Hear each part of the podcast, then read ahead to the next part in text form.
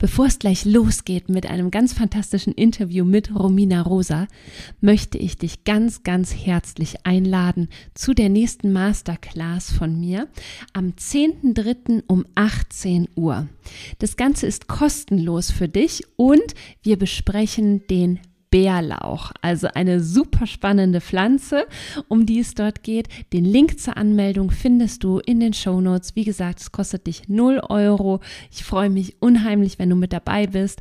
Lad auch super gerne deine Freunde mit dazu ein. Und jetzt wünsche ich dir super viel Freude mit diesem wundervollen Interview. Hallo und herzlich willkommen bei Kraut im Ohr, deinem Wildkräuter-Podcast. Wir sind Mo und Melanie und hier erfährst du vieles über das wilde Grün vor der Haustür. Durch Interviews mit tollen Gästen, Tipps und anschaulichen Geschichten. Warum?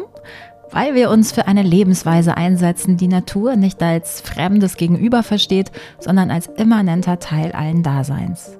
Im Dialog mit Wildpflanzen finden wir zahlreiche Lösungen für alltägliche Herausforderungen sei es gegen den ewigen Stress oder eben für mehr Wohlbefinden. Heute starten wir mit einem ersten Themenspecial. Wir haben uns überlegt, dass eine Bündelung von Tracks ganz spannend sein kann und testen das jetzt einfach mal. Schreib uns super gern, wie du das findest. Es folgen im März und April weitere, die wir auch schon geplant haben und uns schwer begeistern. Heute macht den Anfang ein ganz wundervolles Thema, leicht wie ein Schmetterlingsflug, nämlich der kreative Umgang mit der Natur. Wie können wir uns gestaltend Inspiration von draußen holen? Darum geht es jetzt hier und in den nächsten Folgen. Es ist kein Geheimnis mehr und du weißt es längst. Kraut im Ohr hat im vergangenen Jahr Zuwachs bekommen. Wir haben unsere schönsten Tracks und wunderbare Do-it-yourself-Ideen in ein außergewöhnliches Buch überführt. Krautstrauß, so der Titel, besticht vor allem und zuallererst durch die unglaubliche Aufmachung, durch diese besondere Optik, die es von den ganz vielen Wildpflanzenbüchern da draußen unterscheidet. Unter www.lunaherbs.de kannst du es ganz leicht bestellen. Und für die Gestaltung des Buches ist natürlich jemand verantwortlich. Und nachdem wir in den letzten Folgen etwas mehr über uns beide verraten haben, fehlt uns nur noch die dritte im derzeitigen Bunde, die so vielen Menschen da draußen so viel Staunen und Freude über die wunderbaren Illustrationen beschert. Kein Wunder, Romina Rosa ist zigfach preisgekrönt, ausgebildete Illustratorin und arbeitet als Freiberuflerin und engagiert sich mit Herzblut für Projekte, die ihrer Naturliebe, ihrem gesellschaftlichen Engagement oder ihrer Ausdrucksfreude den besonderen Touch verleihen.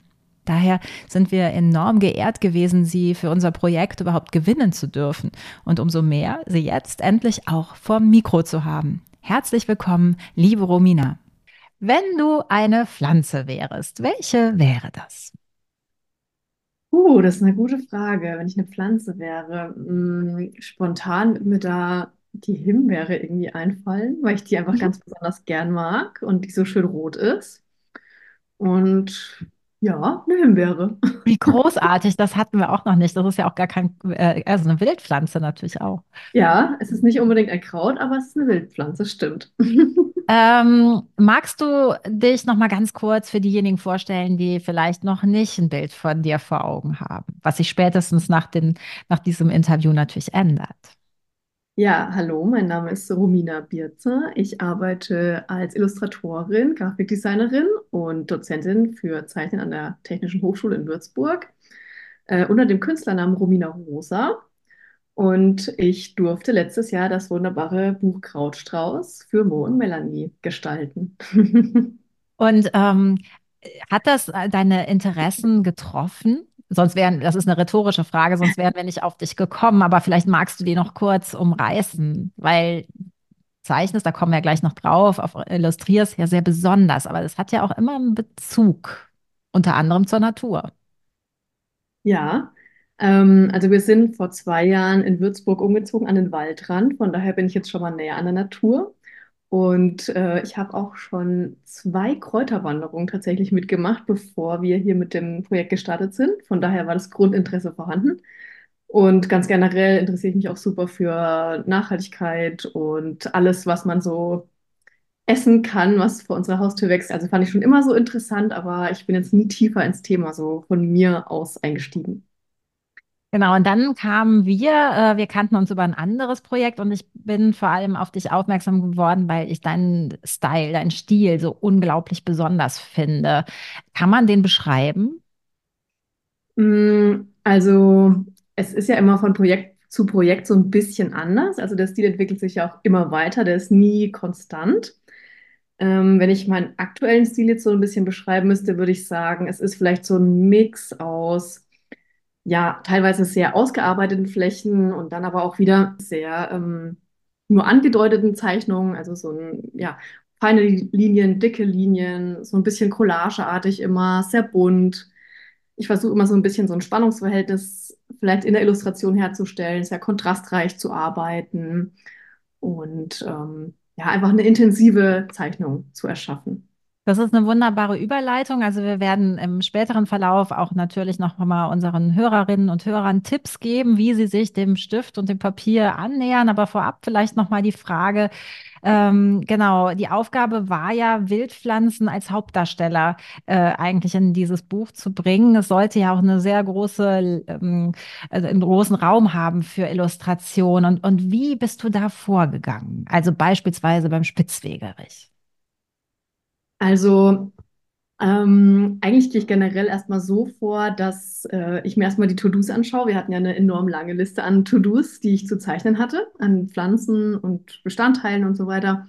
Und dann schaue ich mir eigentlich immer die Liste an und überlege, auf was ich jetzt gerade richtig Lust habe. Mhm. Jetzt fange ich an.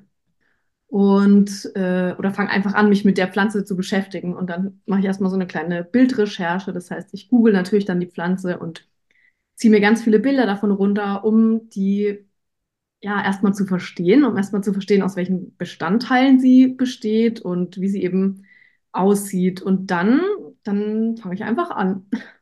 Okay, aber gehst du auch raus und suchst dann zum Beispiel den Spitzwegerich? In echt?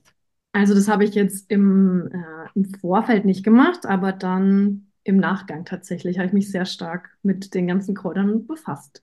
Genau, weil man, man spürt ja wirklich äh, das Wesen der Pflanze in deinen Illustrationen. Und da war immer die Frage, mein Gott, wie, wie hast du das geschafft, dass das Johanniskraut uns einfach so zum Beispiel entgegenleuchtet und diese, mh, ja, diese, alles, was ich sozusagen in Worte gepackt habe, dann wirklich so in, in einen Strich äh, verdichtet hast. Das fand ich so faszinierend einfach.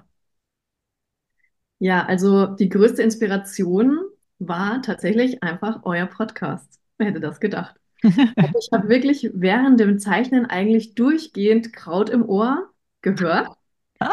Ja, wirklich. Also das, das hat mich einfach so ins Thema reingeholt und ähm, ich habe mich dem auch kulinarisch dann genähert. Ähm, also es sind ja einige coole Rezepte im Buch und die habe ich auch ausprobiert. Beispielsweise die schokolierten Mhm, Gundermann-Blätter, mhm, die verstehe. wirklich wahnsinnig lecker sind und einfach ganz genauso schmecken wie After Eight, auch wenn man es nicht glauben kann. Mhm, Oder den Firesider habe ich ausprobiert. Ich habe ein Wildkräutersalz gemacht. Ich habe ähm, ganz oft Brennnessel gegessen tatsächlich. Ich habe dann so Smoothies gemacht und Brennnesselgemüse. Und ähm, ja, habe mich einfach in dieses Thema auch reingegessen, ein Stück weit. Ja, aber das ist großartig, weil ich glaube, das ist es auch, weil äh, es ist nicht einfach nur, äh, man hat irgendein Bild und das malt man dann irgendwie ab, so ganz platt gesagt, sondern äh, es ist einmal durch dich durchgegangen. Und äh, ich glaube, das ist das, was die Pflanzenzeichnungen auch so, so besonders macht. Und genau, du, du lehrst ja auch Zeichnen und hast auch ein einführendes Buch über Zeichnen geschrieben. Äh, das heißt, es ist dir auch ein Anliegen, Menschen in Kontakt äh, mit Stift und Papier zu bringen? Oder ist das schon alles digital? Oder ja, wie, wie fängt man an? Also beim Strichmännchen? Oder manche haben ja so ein Hemmnis auch. Ja, ähm, genau, ich lehre Zeichnen und es ist jetzt nicht so, dass ich die Studierenden da ans Blatt bringen muss, sondern die haben da meistens schon Lust drauf und die haben auch alle natürlich Zeichenmaterialien dabei, Stifte und Papiere und Skizzenbuch und so weiter. Und kennen das natürlich auch noch aus der Schulzeit so ein Stück weit. Die meisten hatten ja irgendwie Kunst in der Schule und da ist einfach Stift, Papier, Pinsel das Natürliche, mit dem man erstmal anfängt. Und ähm, erst später geht es dann so ins Digitale. Mhm. Aber wie erkennt man denn, ob man, äh, also man denkt ja immer, meine Güte, ich bin jetzt nicht Leonardo da Vinci, aber habe ich trotzdem eine Möglichkeit, mich auszudrücken? Also wie kommt man auf diesen Weg des Zeichnens? Also was ist dir wichtig? Was, was kann ich bei dir lernen? Also ich sage immer relativ früh, eigentlich in der ersten Stunde, im ersten Semester gleich immer schon, dass jeder und jede zeichnen kann. Mhm. Und dass bitte alle dieses altbackene Verständnis von äh, Qualität im Zeichnen gleich über Bord werfen sollen. Also was man auch wirklich aus der Schule so mitbekommen hat, immer die in der Klasse, die möglichst realistisch und abbildhaft zeichnen Mhm. konnten, das waren eben die, die gut zeichnen konnten. Mhm. Mhm. Und deswegen ist es auch oft so, dass die Studis dann im ersten Semester, die denken, sie können nicht gut zeichnen, weil sie eben dieses Realistische nicht können, dann so ein bisschen Angst vor dem Kurs haben, hatte ich schon ein paar Mal. Ähm, und diesen äh, Zahn versuche ich ihnen dann aber schnell zu ziehen, Mhm. weil eben dieses realistische Zeichnen nur eine von unendlichen Qualitäten ist, die es, ähm, die es gibt, die sie für sich nutzen können. Und ähm, ja, dann versuche ich sie eigentlich dahin zu lenken, dass sie das vergessen und eher in Richtung ihres eigenen Stils sich entwickeln und da mal schauen, was kann ich, was sind meine Stärken und worauf habe ich auch Lust und wie kann ich das weiterentwickeln. Und da Mhm. geht es gar nicht darum, jetzt wirklich, äh, keine Ahnung, die Katze perfekt äh, eins zu eins darzustellen, sondern die kann auch quadratisch sein.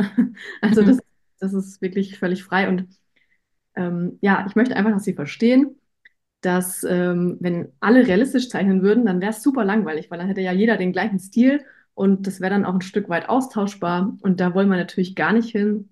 Ich möchte, dass die alle ihren eigenen Stil entwickeln und das ist einer der schönsten Momente auch in der Lehre, wenn so der Knoten platzt und sie wirklich verstehen, hey, ich muss dieses, was früher von mir vielleicht in der Schule verlangt wurde, hier nicht mehr wiedergeben. Ich kann das machen, worauf ich Lust habe und woran ich auch wirklich Spaß habe. Und wenn ich keine Nasen zeichnen kann, dann mache ich halt ein Dreieck als Nase und dann ist das mein Stil.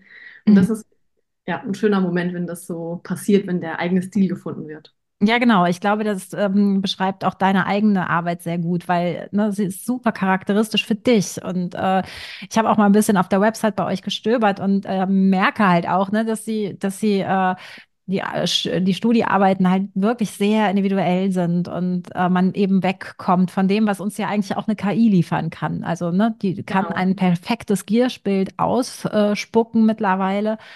Aber wie wäre es dann? Also wenn ich mich jetzt vor diesen Gier setze, was würdest du mir dann sagen? Also ähm, ich, ich soll dann äh, vielleicht genau die Dreiecke würde ich wahrscheinlich dann, äh, weil ich gut Dreiecke vielleicht zeichnen kann, ähm, als ähm, Hauptmerkmal erkennen und, und mir praktisch aus Dreiecken so ein Giersch zusammenbauen und dann vielleicht mit Farbe noch illustrieren. Und, und dann wäre es aber auch schon eine Annäherung, oder? Mhm. Mm, Also ich glaube, wenn es jetzt darum geht, wirklich zum Beispiel den Giersch darzustellen, dann wäre schon mein erster Tipp, dass man mal versucht, ihn realistisch darzustellen. Also dass Aha, also doch. ja, also so, dass man ihn erkennt. Und ähm, ja, die Hälfte der Miete, glaube ich, beim Zeichnen ist die Beobachtungsgabe. Also man muss Mhm. die, die Dinge oder die Pflanzen, die man zeichnen möchte, einfach enorm genau anschauen und das wie sind die Blattadern strukturiert? Sind die dick oder dünn? Wie ist die Form? Wie ist das Verhältnis von Blatt zu Stängel, zu Blüte? Dass man das wirklich so ein bisschen durchdringt und ähm, ja, wenn man das dann verinnerlicht hat und dann weiß, wie es in echt aussieht, dann kann man auch, glaube ich, dazu übergehen, es zu abstrahieren. Ah, okay. Ja. Mhm. Also das ist ja auch der Weg, den Melanie immer wieder gerne auch äh, lehrt, äh, sich hinzusetzen, rauszugehen und wirklich genau diesen Blick zu schulen. Mhm. Und ich glaube, das ist auch ein Unterschied, äh, oder wahrscheinlich ist, ist das auch ganz spannend. Ich nähere mich ja praktisch über das Wort diesem Ganzen. Ähm, aber nichtsdestoweniger funktionieren meine Essays auch nicht ohne den Blick auf die Pflanze. Und äh, aber ich, ich kann mir auch vorstellen, ne, es gibt sicherlich auch Unterschiede, ob ich mich des, des Wortes bediene oder eben des Bildes, um, um eine Pflanze zu charakterisieren. Mhm. Ja, auf jeden Fall. Ich glaube, das ist auch natürlich eine Typsache. Also du bist jetzt eher so die, die Textfrau, ich bin eher so die Zeichenfrau. Ja. Ähm, erstmal, was man eben so macht, beruflich vielleicht auch oder als Hobby. Und natürlich gibt oder hat jede Form des Ausdrucks so seine Vor- und Nachteile, denke ich mal. Mhm. für mich ist es schon immer so gewesen, auch in Schulzeiten schon, dass ich besonders gut visuell mir Sachen merken konnte. Mhm.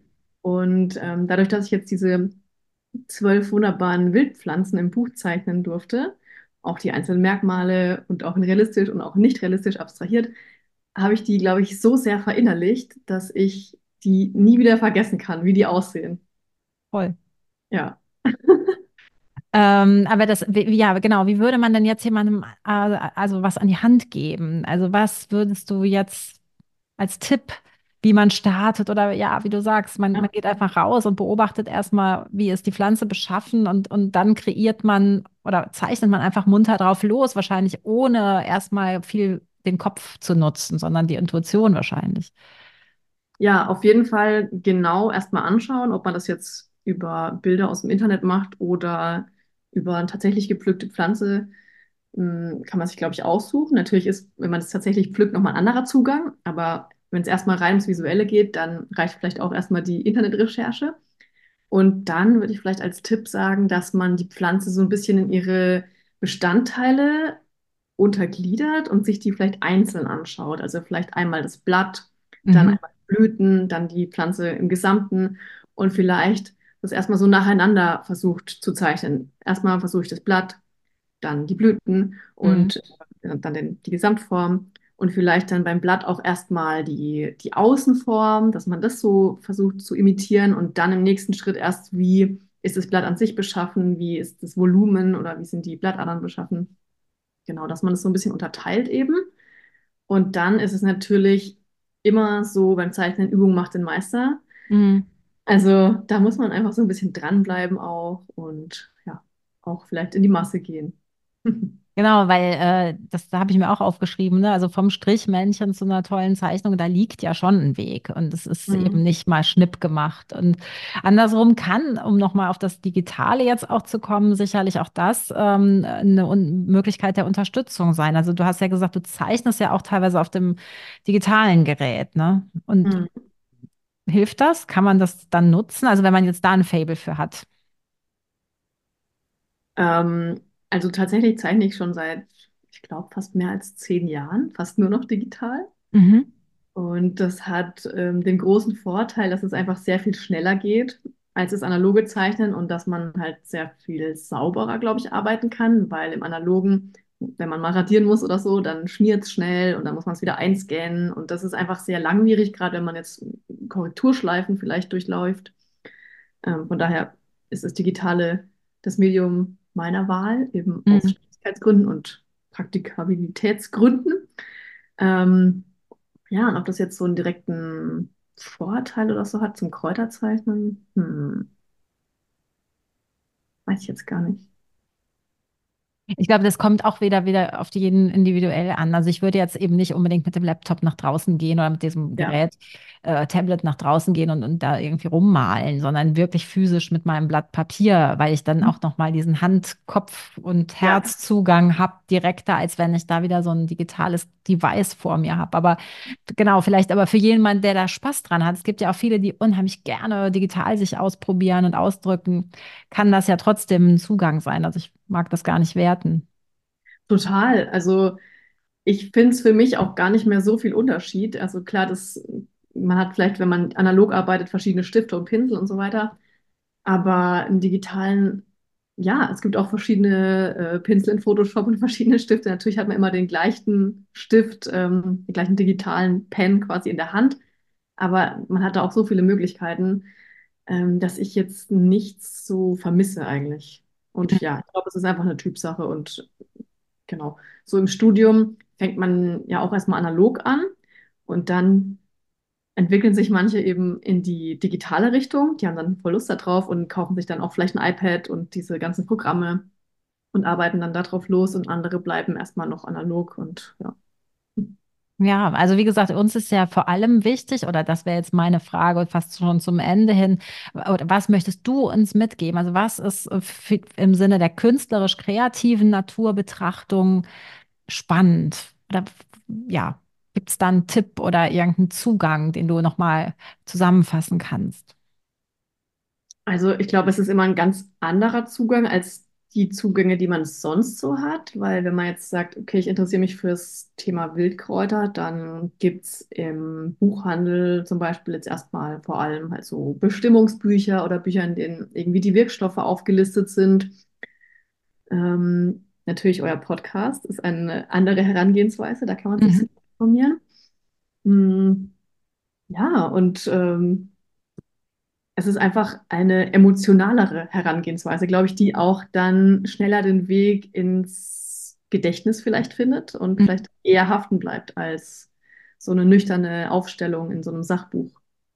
Das glaube ich auch. Also, weil meine Worte, ich schreibe so viel, dass ich natürlich auch ganz viel wieder vergesse, tatsächlich. Selbst wenn ich mich genau mit einer Pflanze beschäftigt habe, ist das, ne, frag mich nochmal was zum Weißdorn, ne? Das habe ich jetzt, weiß ich nicht, vor zehn Monaten geschrieben und dann ist es auch wieder hinten, ganz, ganz hinten. Ich kann das bestimmt Ja. noch irgendwie abrufen, aber wahrscheinlich wäre, wäre ich äh, erst zum Weißdorn gegangen und hätte ihn nicht nur mal angeguckt, gefühlt, gerochen, sondern ihn vielleicht wirklich gezeichnet, dass es dann einfach noch mal intensiver ist. Ich meine, ich kann immer noch gut abrufen, wie er aussieht. Also da habe ich schon noch ein Gedächtnis für, aber ich habe ihn nicht gezeichnet tatsächlich. Vielleicht ist das mein Vorsatz für das äh, vor uns liegende Jahr, dass ich da noch mal äh, auch versuche, mehr mich zeichnerisch ähm, der Natur zu nähern. Ja, also ich glaube, es gibt wirklich eine ganz direkte Connection von der Hand zum Kopf, was du und auch natürlich mit den Augen, was du mit den Augen erfasst und dann selber interpretierst, nochmal aufs Papier bringst. Das brennt sich zumindest bei mir wirklich ein. Also Mhm. das kriege ich nicht mehr raus.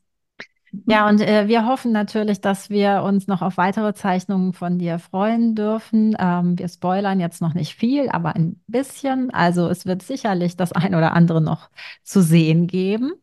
Und äh, ja, wie gesagt, wer jetzt neugierig geworden ist, das Buch Krautstrauß verein, also ver versammelt erstmal die Opulenz von Rominas Zeichnungen, ähm, ja, in einem wirklich großartigen Werk, wie wir, glaube ich, alle finden. Und es lädt nach wie vor zum Schmökern und zum Durchblättern und auch zum Inspirieren ein. Ja, also ich würde mich auch unglaublich freuen, wenn es nochmal zu einer Zusammenarbeit kommt. Ähm, hat mir mega viel Spaß gemacht, das Buch zu gestalten.